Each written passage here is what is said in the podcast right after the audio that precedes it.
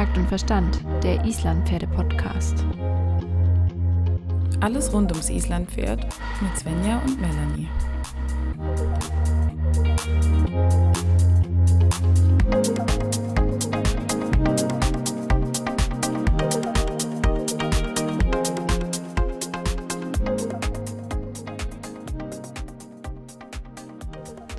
In unserer ersten Folge zum Thema Hypermobilität mit Anna von Gut Hartenstein haben wir schon ein bisschen über die ähm, ja, grundlegenden Dinge zum Thema Hypermobilität gesprochen. Ähm, und wenn ihr die Folge noch nicht angehört habt, dann kann ich euch nur empfehlen, sie auf jeden Fall anzuhören.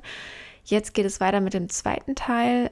Wir haben vor allen Dingen uns jetzt ein bisschen mit dem Thema Training von hypermobilen Pferden befasst und ähm, es gibt auf jeden Fall ein paar spannende Erkenntnisse und wir freuen uns, dass ihr wieder mit dabei seid. Viel Spaß beim Hören.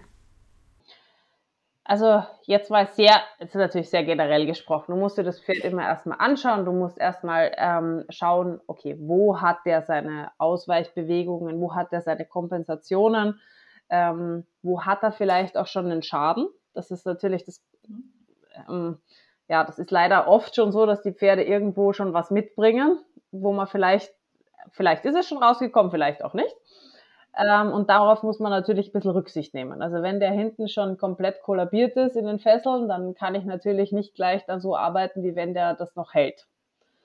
Aber du kannst eigentlich fast generell sprechen, wenn die Pferde diese Problematik haben, dass die angefangen haben, was ich vorher schon angesprochen habe, die können definitiv schon mal sich nicht korrekt tragen was die Rumpfmuskulatur angeht. Also den Teil, der am wichtigsten wäre, der Rumpf, wo der Reiter drauf sitzt, der ist meistens schon mal abgesackt.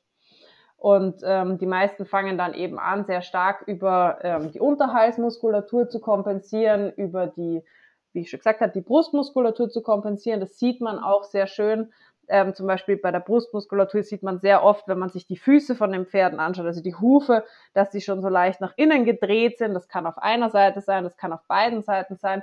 Wenn ich die Pferde dann zum Beispiel seitwärts treten lasse, kann sein, dass sie das, äh, das Buggelenk, wenn man sich das anschaut, wenn man das Schulterblatt anschaut, dass das einfach überhaupt nicht mehr öffnen kann, also dass sie das Schulterblatt eigentlich überhaupt nicht mehr richtig vom Rumpf wegbewegen. Das ist ganz interessant zu sehen.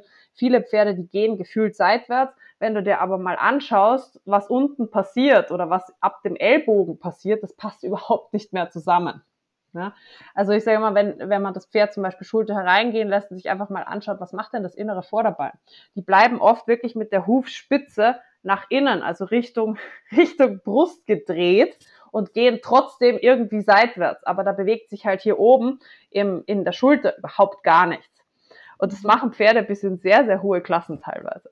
Und ich muss halt sehen, dass das Pferd, ich sag mal so, auch wieder im letzten Viertel von der Wegen so eine kleine Rotation auch mitbringt. Das heißt, dass, die, dass sich auch der, der Huf wirklich so ein bisschen öffnet in der Bewegung nach außen und dann sehe ich auch, ah, okay, jetzt hebt mal so ein bisschen ab und dann kriege ich halt Dehnung auch wirklich auf die Brustmuskulatur zum Beispiel.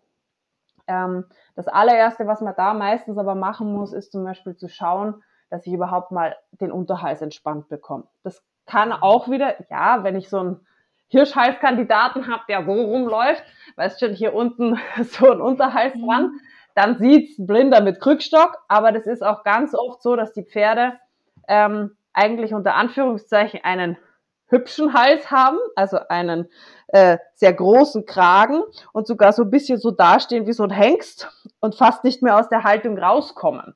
Das ist aber auch ein komplett verspannter Unterhals. Und wenn ich da zum Beispiel mal versuche, so unten an das kann man so ein bisschen selber ausprobieren, wenn man so unten an den Unterhals dran geht und den mal so ein bisschen mit den, mit den in die Finger nimmt und so ein bisschen massiert, dann gibt es da Pferde, die kriegen absoluten Spasmus. Also die fangen richtig an zu zittern oder werden richtig bös, weil das einfach weh tut, weil der Muskel. Ja, jeder kennt verspannter Rücken ja. nach zu langem Sitzen tut weh. Ja. Also das ist ja nichts anderes, ne? Genau.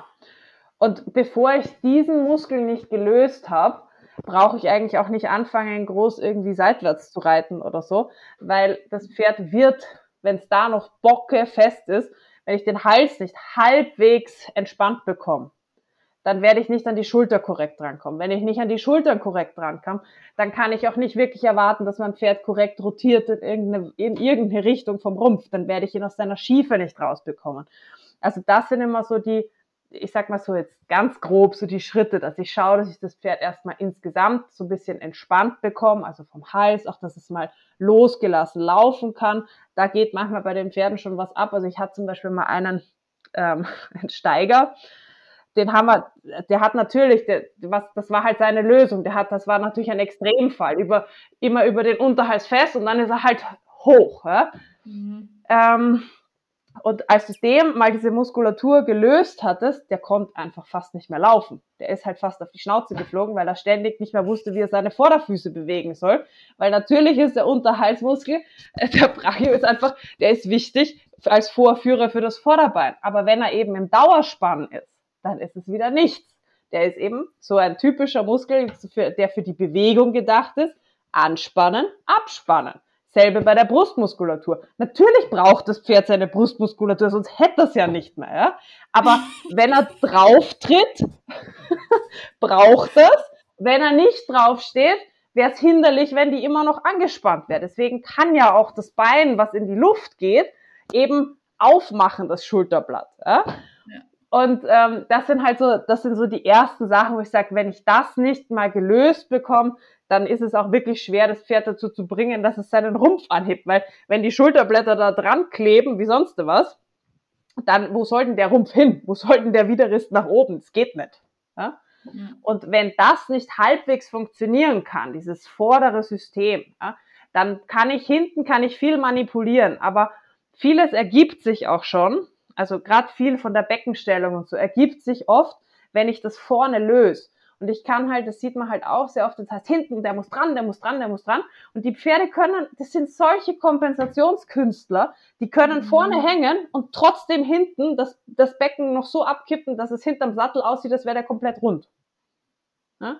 ja, dann hat man hier die, oder die typischen Schenkel, Schenkelgänger, ne? Ja. Oder man treibt nur hinten, hinten, hinten, weil hinten ist ja der Motor, wir müssen ganz viel treiben. Wenn aber halt nichts durchgeht vorne, dann, genau. dann bringt das ja alles nichts. Ja, dann bleibt einfach, ich sage mal, das, ich finde, das ist so ein schöner Vergleich. Ich vergleiche dieses, diesen Fluss durch den Körper immer gerne mit Wasser. Also mit so einem Energiefluss durch das, durch das Pferd. Und ich kann hinten den Wasserhahn aufdrehen bis auf Anschlag. Wenn vorne verstopft ist, dann kann's nicht. dann habe ich halt diesen ganzen Wasserstau hinten drinnen und die Pferde, sind dann diese Pferde, die so, das, das gibt's zuhauf. Wie, schaut euch mal um bei euch im Stall, was für Pferde, die hinter den Sattel, also wo der Sattel aufhört, die Lände, ja, die da wirklich bockefest sind. Also entweder wirklich schon Richtung Karpfrücken gehen oder viele haben da wirklich so kompensatorische Muskeln. Hat da mal ein Pferd wirklich, das hat ausgeschaut, als hätte er zwei Tennisbälle hinter den, äh, hinter, den, hinter dem Sattel, weil der einfach halt auch noch einen sehr langen Rücken hat und genau so einer, hypermobil, vorne so, vor, also im, im, im Rumpf unten, im, im Kragerl vorne aufgerollt wie sonst was und hinten halt rangeritten. Ich habe noch nie so eine Piaffe gesehen, das war sehr spektakulär, ich habe das gesehen, wie der geritten wurde. Also wir sind erstmal volle Kanne vorgeritten, dann zurücklehnen, anziehen, Kopf auf die Brust und dann hinten weitertreiben. Und der hat es auch noch versucht.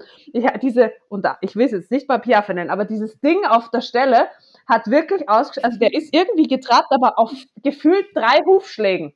Er ist einfach mit der, mit der, mit der Hinterhand irgendwie seitlich ausgewichen weil er gar nicht wusste, wie er das gebacken kriegen soll. Aber bei den Isländern auch im Tölt ganz viel, dass die trotzdem weit untertreten und die Hinterhand ist super aktiv und es strampelt auch vorne, aber die Brust hängt halt trotzdem durch und hinterm Sattel bewegt sich null. Also so gar nichts.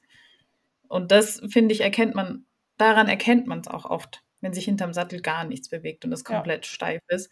Aber das Pferd tritt trotzdem unter und dann heißt so, wow, also der hat schon schöne Bewegungen. Ich meine, wir alle mögen schöne Bewegungen. Ist ja nicht so, dass wir jetzt keine schönen Bewegungen sehen wollen, aber irgendwann ist es einfach zu viel. Ne? Ja, und die schöne, also ich finde, wenn man da ein bisschen den Blick entwickelt, dann kann es einem, also, also ich kann einfach mich nicht mehr freuen an einem Haxen, der weiß Gott wohin zeigt, wenn ich hinten sehe oder wenn ich den Rücken anschaue und mir denke so, uh, Naja, und dann ähm, vielleicht nochmal ganz kurz, weil das war jetzt wirklich nur so der, der ganz der Anfang. Also so würde ich jetzt mal beginnen, dieses System so ein bisschen zu durchbrechen. Und dann muss man eben schauen, ähm, bei den meisten Pferden kommt dann der Punkt, wo man, wo man dann auch erstmal wieder überhaupt in, vielleicht noch gar nicht im Sattel ist. Also das mache ich zum Beispiel alles erstmal von unten. Ähm, und dann kommt eben der Punkt, wo ich sage, okay, da muss ich entscheiden, wie stabil bist du, wie weit bist du schon, kann ich dich schon wirklich reiten. Ich, ich reite grundsätzlich gerne, weil ich das Gefühl einfach habe, ich kann den Pferden da gut helfen von oben, aber es ist nicht jedes Pferd schon so weit, dass du es reiten kannst. Ähm, wenn ich einen habe, der einfach noch nicht die Stabilität hat, sich selber zu tragen, dann braucht er mich nicht tragen. ist einfach so. Da kann ich so gut reiten, wie ich will. Ähm, wenn ich mich da oben drauf setze, der kriegt es ohne mich schon nicht gebacken, der wird es mit mir auch nicht hinkriegen. Und dann muss ich halt da das Ganze von unten einfach, und das kann also ja Monate dauern, dass ich die nicht reite. Wenn das aber geht, sagen wir mal, das ist in Ordnung, das Pferd hat halt jetzt vielleicht nur eine leichte ähm, ja, Dysfunktion in seinen Bewegungen, dann könnte man zum Beispiel jetzt sagen, okay, dann beginne ich das Pferd von oben zu mobilisieren. Das heißt, ich versuche dasselbe, was ich von unten gemacht habe, nach oben zu übertragen. Weil natürlich die meisten Pferde, wenn Belastung oben drauf kommt, versuchen wieder in alte Bewegungsmuster zu verfallen. Und das, da gehen wir davon aus, dass die nett geritten worden sind. Dann gibt es natürlich auch noch Pferde, meisten, die halt auch vielleicht nicht optimal geritten worden sind.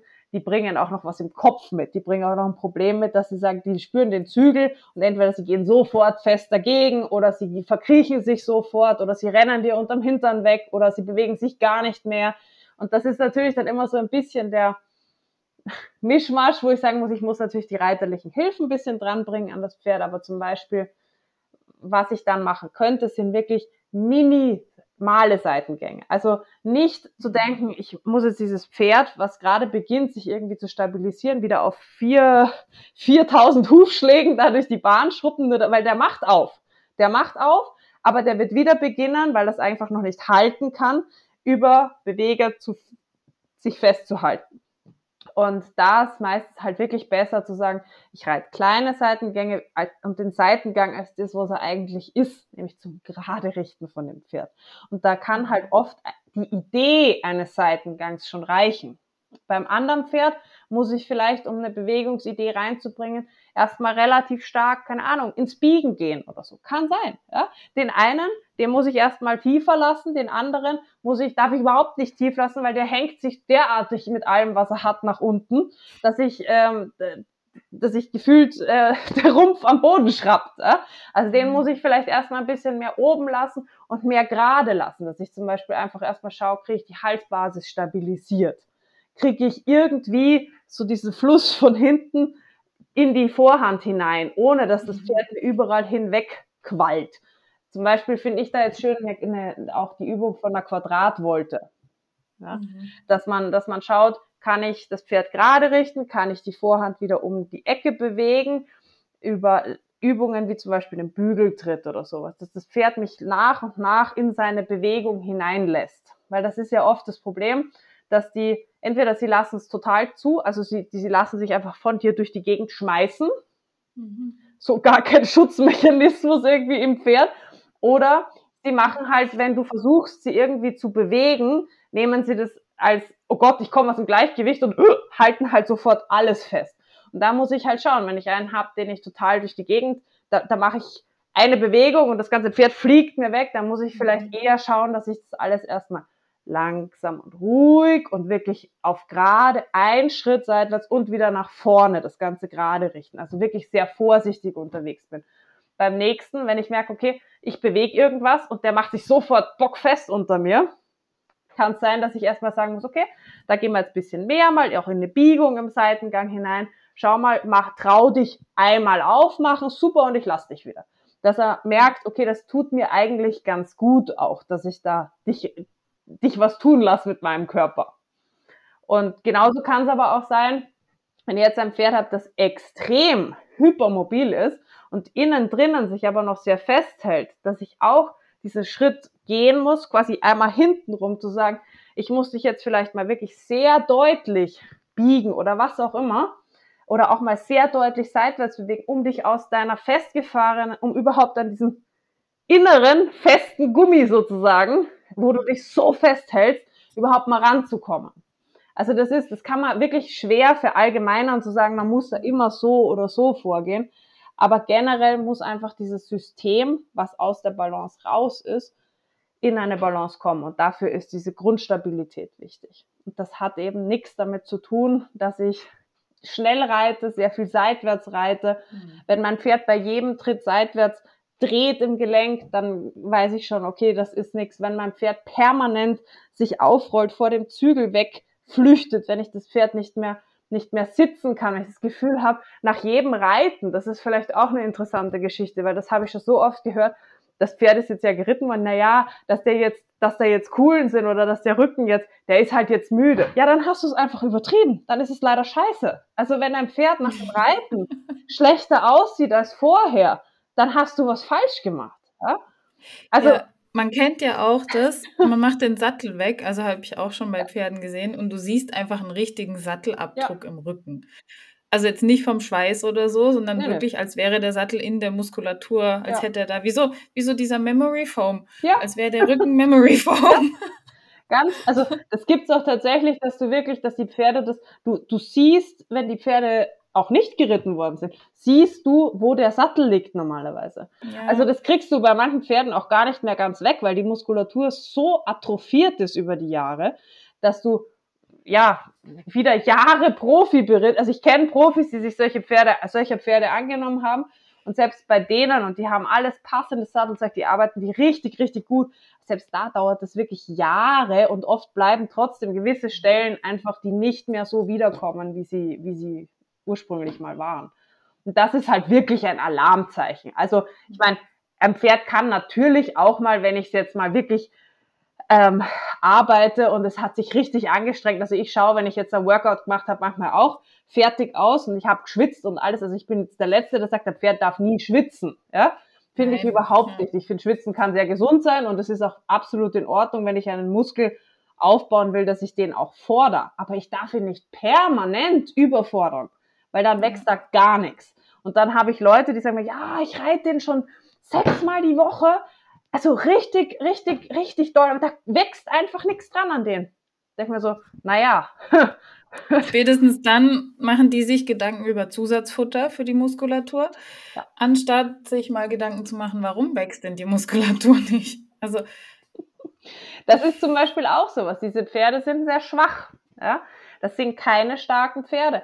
Und ähm, ein Muskel wächst nicht in dem Moment, wo ich trainiere, sondern der wächst, in dem Moment geht er kaputt.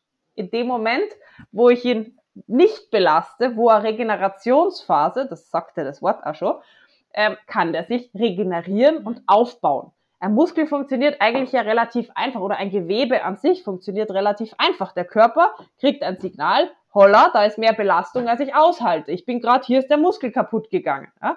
Körper wir brauchen hier mehr Muskel, weil da geht ständig was kaputt.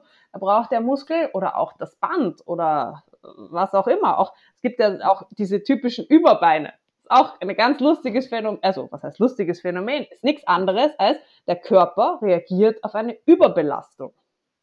Mhm. Ja? Oder ein, eine, ein, ein, im Huf irgendwelche Zubildungen. Der Körper reagiert. Da ist ständig eine Überbelastung. Wir brauchen hier einfach mehr Knochen weil sonst geht's kaputt. Also ist ja durchaus intelligent. Arthrose funktioniert ähnlich, ja. Und ähm, ja, das vergisst man leider ganz oft, dass wenn man trainiert, ein, ein, ein, ein Profisportler, der trainiert nie drei Tage hintereinander genau das Gleiche. Ein Bodybuilder, der macht an einem Tag macht er seine Schultern, am nächsten Tag kann er sich oben nicht rühren, weil alles in der Regeneration ist, weil er es halt ein bisschen herausgefordert hat. Am nächsten Tag macht er seine Beine und am Tag danach vielleicht einmal gar nichts. Oder irgendwas Ausdauer oder was weiß ich was. Also so genau kenne ich mich da jetzt auch nicht aus. Aber jedenfalls nie dasselbe. Und wenn man ein Pferd jeden Tag durch irgendwelche Lektionen am Reitplatz schrubbt, braucht man sich nicht wundern, wenn das Pferd nicht aufbaut, sondern sogar abbaut, wenn da, wenn die Muskulatur sogar atrophiert, weil das jeden Tag punktuell immer die gleiche Belastung hat. Das gilt für die Faszien, das gilt für die Muskulatur. Wenn ich Faszien immer gleich belaste, dann verkleben die. Da kann die, das, das ist, wird rigide, das geht nicht mehr. Und wenn die verkleben, dann wird auch irgendwo anders im Körper was reagieren. Und schon bin ich in diesem Teufelskreis drin.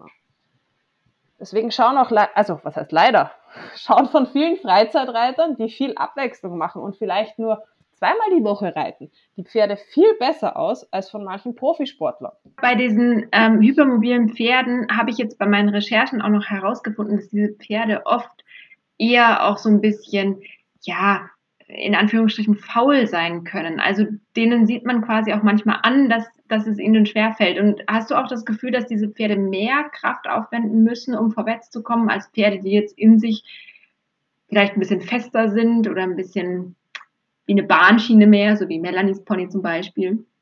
Hast du das beobachtet in deinen Trainingseinheiten? Ja, aber ja, aber auch nein.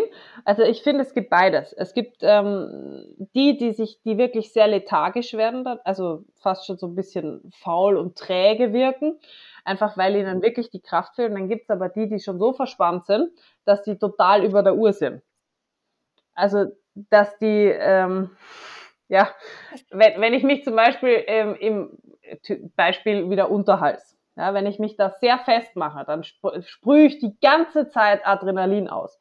Das heißt, diese Pferde sind eigentlich permanent, weil die so in einem Muskeltonus drinnen sind, auf 180. Also das sind dann auch oft die, die bei jedem Furz, der irgendwo, da, da hat ein Grashalm sich falsch bewegt, völlige Eskalation zeigen. Und ähm, die zwei Typen gibt eigentlich immer, wenn irgendwo was nicht funktioniert in einem System ähm, korrekt, dann sind die einen, die werden dann total träge und du merkst so richtig so, das Ganze, das, das fällt ihnen alles schwer, das ist, die sind so ein bisschen, ich will nicht sagen depressiv, aber so wirken die mhm. oft, diese Pferde, ja.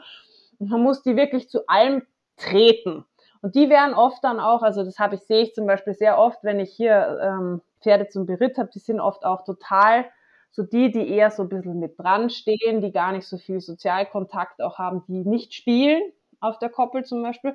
Einfach auch, weil sie erstens merken, dass sie vielleicht das auch nicht so können, also dass sie vielleicht da auch gar nicht so ähm, ja, mithalten können, vielleicht mit den anderen. Plus, die wollen diese Energie gar nicht aufbringen. Die haben keinen Spaß, kein, keine Freude an Bewegung. Und wenn man die beobachtet, ich habe zum Beispiel unsere Paddocks in, ähm, gegenüber vom Reitplatz und deswegen sehe ich halt die Pferde auch sehr viel. Und wenn man die beobachtet, dass sie dann mal so ganz zaghaft so anfangen, so lustig zu werden, also anfangen so zu steigen, ganz so verschmitzt. Ja? Und irgendwann steigen die dann auch in der, in der Rangordnung auf und die werden viel selbstbewusster und viel mehr, die haben viel mehr Ausstrahlung und viel mehr Freude einfach auch an der Bewegung und am Leben. Und ähm, das andere ist aber wirklich, ähm, das hast du mindestens genauso oft, sind diese panischen Pferde, die auch oft als Problempferde dann halt abgestempelt sind, ähm, die durchgehen, die steigen, die halt wirklich sehr, sehr, sehr schreckhaft sind. Auch wieder, warum?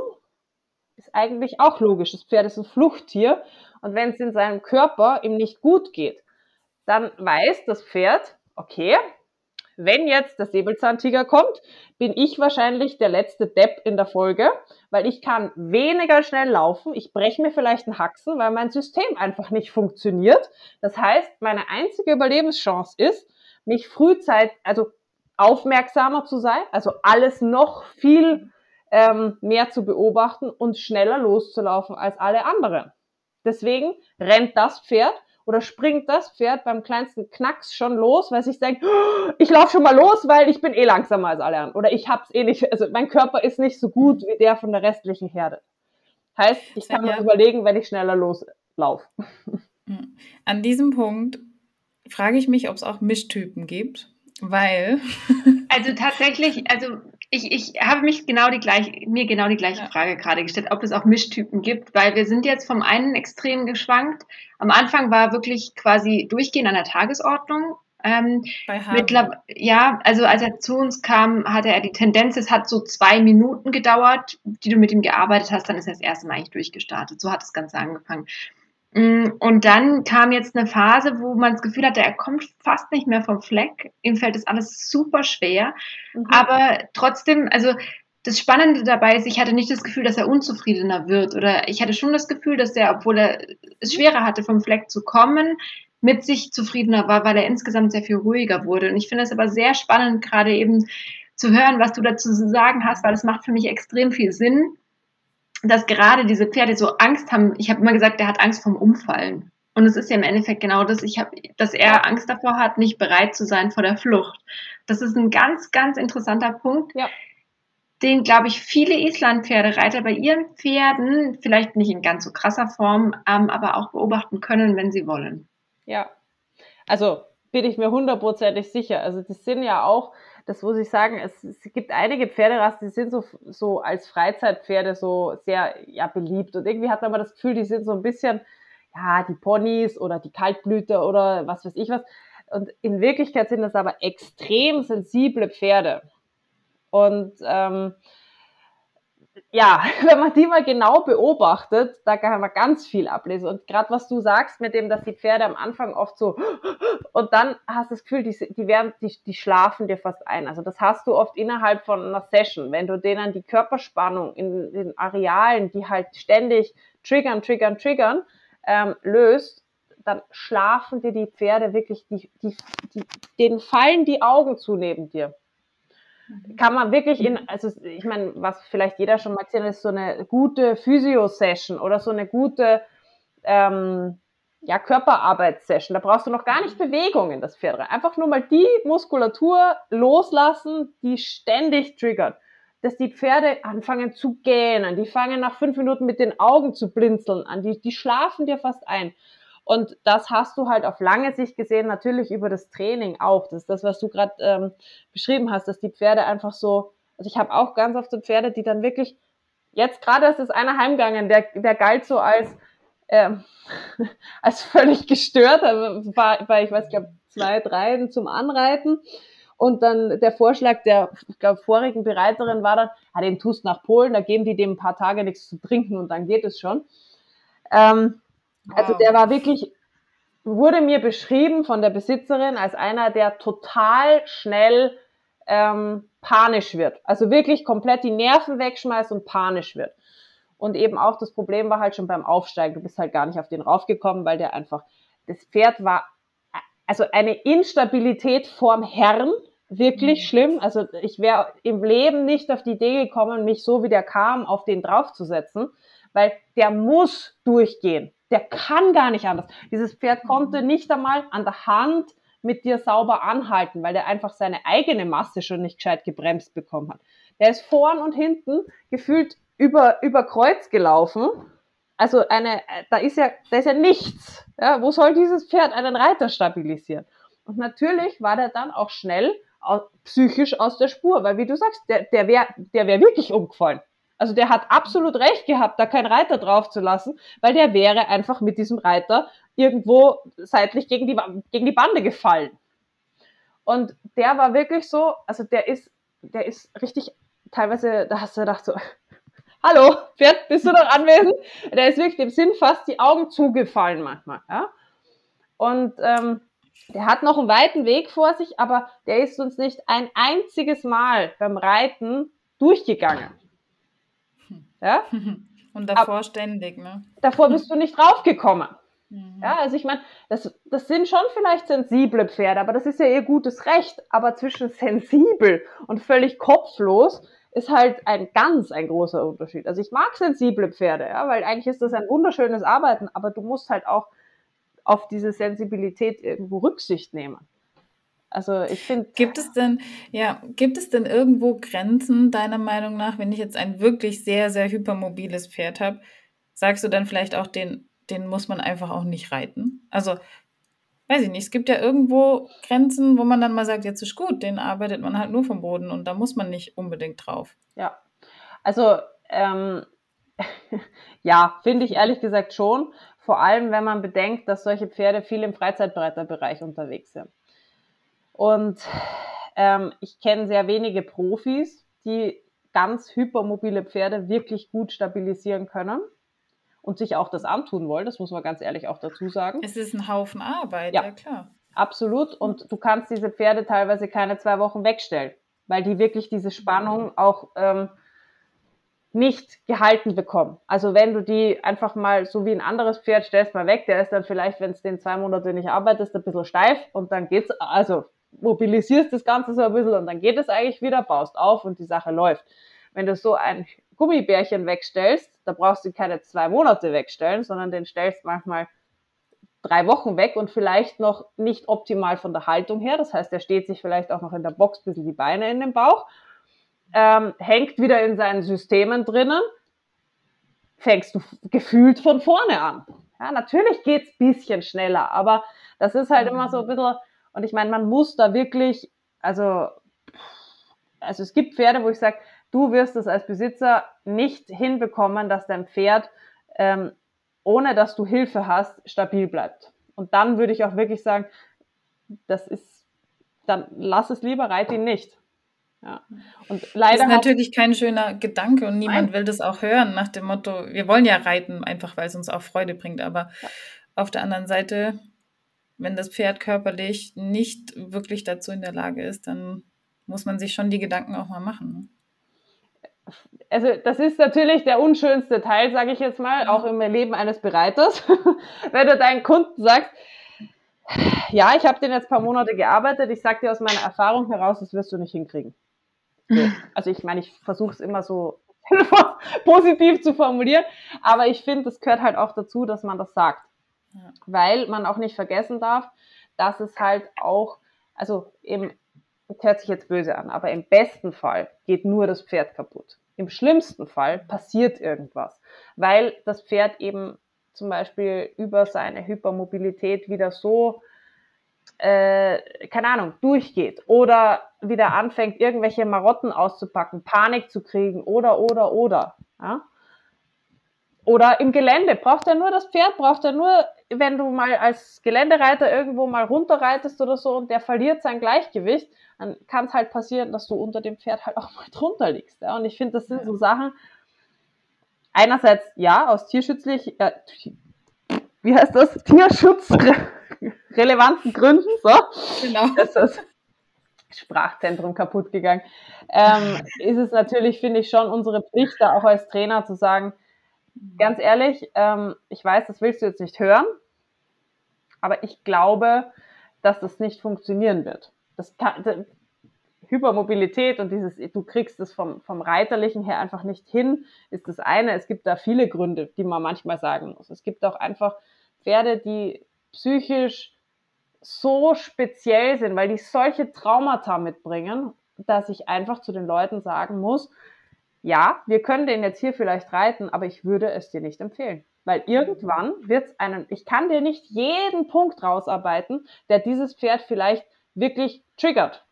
Und da sind Sachen dabei und die, die, die, die sind in dem Moment sind die weg, die Pferde. Das ist nichts, wo du sagst, das ist ein bisschen Desensibilisierungstraining oder so, sondern das sind Sachen, die sitzen so tief und wenn ich da eine Sekunde das Pferd falsch einschätze oder es aus einem Reflex heraus irgendwo anfasse oder festhalte oder was weiß ich was mache, ähm, kann das halt einfach echt in die Hose gehen.